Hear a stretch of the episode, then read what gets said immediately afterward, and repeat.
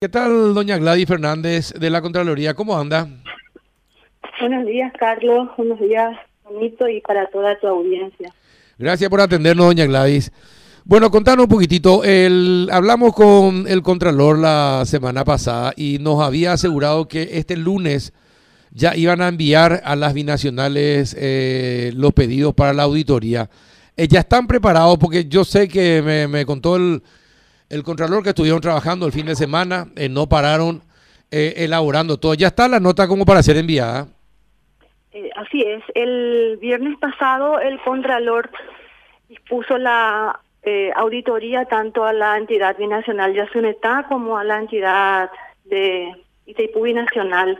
Ya se comunicó, ya se comunicó la, o sea que la nota de designación ya fue comunicada, también la resolución y el equipo se solicitó la designación del nexo por parte de ambas entidades. No obstante, esta mañana está prevista eh, que él suscriba las notas de pedido de informes y documentos. Estuvimos trabajando justamente este fin de semana en, en todo lo, lo que refiere al pedido que tenemos que hacer y eh, esta, esta mañana yo paso el borrador para la firma del Contralor. Ah, esta mañana ya está. Eh, ya, el borrador está, ya el borrador está, sino que eso tiene otra un proceso interno nuestro de verificación y lógicamente el último que da su ok es el contralor para la firma. Ajá, bueno, entonces hoy firma y ya y ya se le envía a las binacionales entonces. Y... Las binacionales ya están comunicadas, Robert. Ellos ya están, nosotros ya hemos solicitado designación del nexo y ya se les comunicó la designación del equipo. El equipo de la EBI estoy liderando que está a mi cargo, y el equipo de Itaipú está a cargo de la licenciada Grijalva, que es la directora de Finanzas Públicas, además de los compañeros de control de obras públicas. el equipo que, que, ya se conformó y que ya se comunicó a ambas entidades. Ah, qué bueno. Eso. Entonces, ¿qué pasa? Eh, una vez que se envíe ya, eh, ¿cuándo se presentarían los equipos a, la, a las binacionales? Nosotros estamos aguardando en este momento la designación de Nexo no obstante, ya el pedido de informes y documentos eh, vamos a realizar esta mañana, esta mañana seguramente a última hora de la mañana, pero hoy vamos a, enviar esos pedidos. No obstante, estamos estamos en espera de que de que se designen los nexos respectivos. La hoy hoy día por el tema de la pandemia muchas veces trabajamos desde la contraloría, no no constituimos la entidad y más por el tipo de trabajo que vamos a realizar, que es auditoría financiera y de cumplimiento, en esta primera etapa probablemente vamos a trabajar desde la Contraloría. Bueno, eh, está bien. Juanito, ¿alguna consulta a doña Gladys? Bueno, pero a ver, trabajan a distancia entonces, pero eh, eh, son las binacionales las que envían entonces todos los informes que ustedes requieran. No, no hay una presencialidad por lo menos ah, por ahora y hasta qué punto podría ser efectiva una auditoría de ese tipo, doctora? ¿Cuáles son los límites que podría tener? Eh, si nosotros tenemos los documentos, si contamos con los documentos que solicitamos, el lugar desde donde nosotros tengamos que analizar esos documentos es, irrelevante. Ahora, cuando nosotros tengamos que ir a hacer verificación o cuando nosotros tengamos que hacer alguna entrevista, ahí sí es importante que tengamos que constituirnos, ya sea en la sede de la entidad o en cualquier otro lugar que tengamos que, hacer esa, ese procedimiento. Eh, muchas veces la Contraloría, los auditores acuden hasta la entidad solamente para que esos documentos no tengan que trasladarse hasta, la, hasta el local de la Contraloría. Tenemos una disposición inclusive que está en vigencia que nuestro, las auditorías nosotros tenemos que hacer desde la Contraloría, salvo que por expreso pedido de, la, de, la, de, los titulares los auditores se constituyan. Es para facilitar nada más el trabajo, pero como hoy día prácticamente los informes y documentos lo que requerimos es todo vía vía correo o vía nube. Entonces, eh, la, que, que, no que, que, que los auditores tengan que acudir a la entidad o no es muchas veces, en muchos casos no estamos haciendo, salvo el caso de salud pública, que a veces hay que ir a los hospitales, hay que verificar, hay que entrevistar. Entonces sí, pero hay gran parte del trabajo lo estamos haciendo desde la oficina de la Contraloría. ¿Y cuáles son las áreas que se van a auditar, doña Gladys? Y bueno, nosotros justamente estamos solicitando, o sea, que vamos a solicitar cuáles son las áreas involucradas porque eh, En este caso, ustedes saben que ellos tienen su propio reglamento, no le rige la, la, la ley 2051 ni la 1535, ellos rigen por un reglamento eh, propio, por, por ser una entidad binacional. Entonces, eh, también cuáles son las, las unidades afectadas a la transferencia de los fondos sociales, estamos solicitando que ellos nos, nos aclaren. Seguramente a esas a los titulares y a las personas que manejan esa unidad tendremos que eh, realizarles entrevistas o vamos a tener seguramente una comunicación mucho más personalizada con, con los funcionarios de ambas claro. De ambas binacionales exactamente nuestro nuestro trabajo se circunscribe exclusivamente a la margen derecha don Carlos Ahora, una también cosa- quiero aclarar nosotros no podemos entrar a verificar La parte brasilera. Sí. exactamente O Argentina. Eh, Ahora, una, no, una la- aclaración. A, a- a ver si me, yo recuerdo que creo que allá por el 2008 aproximadamente se hizo una auditoría a Itaipú. Eh, ¿qué, se, ¿Qué pasó con esa auditoría? ¿En qué quedó?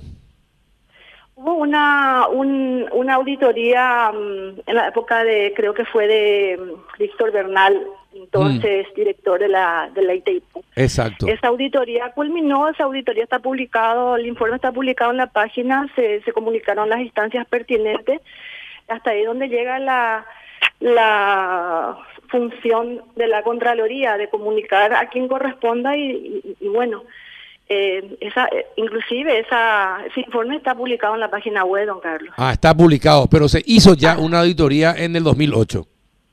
Se hizo, pero eh, tuvimos también muchas limitaciones, especialmente de, de- de- en la provisión de documentos. Se, se aplicaron procedimientos alternativos en aquel entonces para la realización de esa auditoría, especialmente el de los, de los fondos sociales, usted se refiere, ¿no? Sí. Sí, Sí. porque tengo entendido, porque mire, el, eh, la binacionalidad va a ser un argumento que van a volver otra vez a tratar de, eh, de presentar para impedir el- eh, la auditoría. ¿Qué, qué, ¿Qué pasa con el tema de la binacionalidad?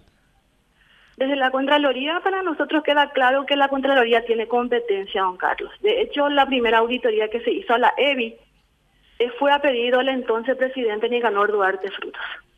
O sea que en ese caso, él como presidente había solicitado una auditoría financiera y hemos realizado la auditoría financiera en aquel entonces. eh, ca- casualmente también estuvo a mi cargo esa auditoría. Así es que eh, supongo que él, en este caso el, el- el- el director de la EBI conoce perfectamente que la Contraloría tiene competencia, ¿verdad?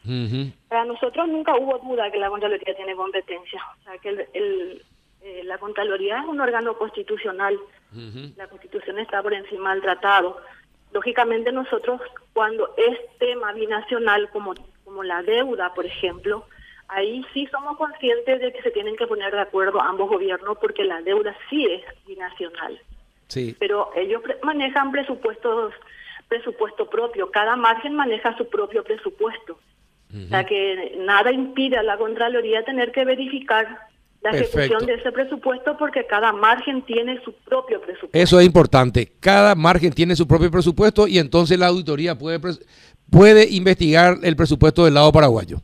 sin ningún sin ningún problema eso o sea que eso le digo con total responsabilidad porque conozco muy bien ambas binacionales en ese sentido ¿Y qué pasó con.? Y también en Elías Ciretalla se hizo una auditoría, ¿verdad? Se hizo, se hizo una auditoría, eh, varias auditorías realmente. La última es la que no pudimos ingresar cuando eso estaba la señora, la que fue directora de la EBI, la señora, que fue diputada o senadora, no recuerdo el nombre. Em, estuvo, no me acuerdo el nombre, cuando fue una mujer la, la, la directora, ella presentó una acción ante la ante la corte, creo. Eh, esa, esa fue la única vez que no pudimos ingresar. Eh, Luego hemos hecho auditoría de, de- de un examen especial de servicios personales, hemos hecho auditoría financiera, hemos hecho también auditoría de la deuda, si bien que esa auditoría no pudimos culminar el tema preacuerdo aquella vez porque no nos han proveído los documentos, no pudimos, no abstuvimos de opinar en esa oportunidad debido a que la- los, los documentos no fueron proveídos. Entonces es muy, eh, lógicamente no se puede opinar sobre algo que no se conoce.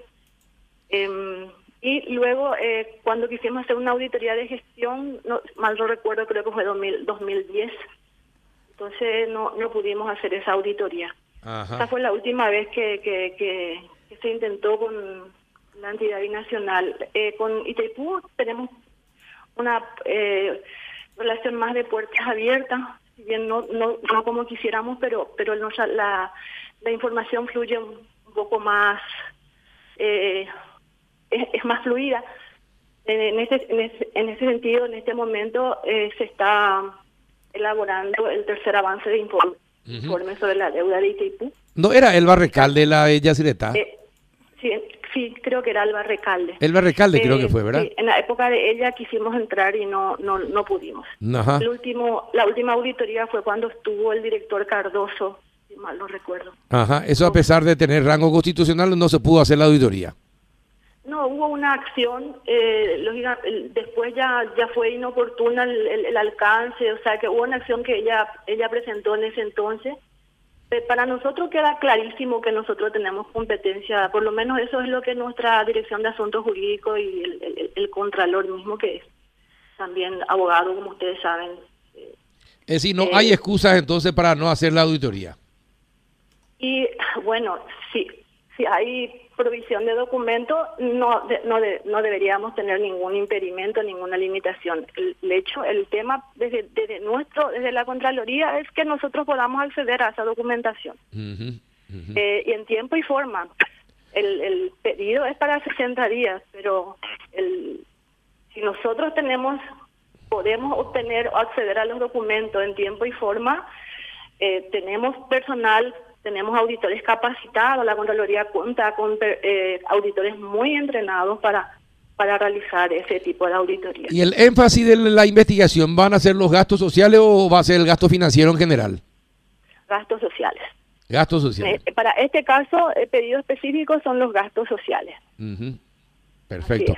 Juanito, ¿alguna otra alguna consulta? No, todo bien por aquí, Carlos. ¿Todo bien por ahí? ¿Ninguna consulta para la, la señora Gladys? Me queda claro esto de que eh, siempre y cuando este, no se trate del tratado, vale la redundancia, algo establecido en el tratado binacional es supervisable, digamos, por las autoridades paraguayas. Me queda muy claro. Bien. Y la, creo que la Contraloría también puede pedir una medida de urgencia ante un juzgado para eso, ¿verdad? Y así es, don Carlos. Nosotros hemos tenido una experiencia en el año 2004, 2005 justamente, con el cuando hubo el pedido del entonces presidente, como le dije, eh, tuvimos un, pequeño, eh, una limitación de poder hacer nuestra auditoría en las instalaciones de la EBI.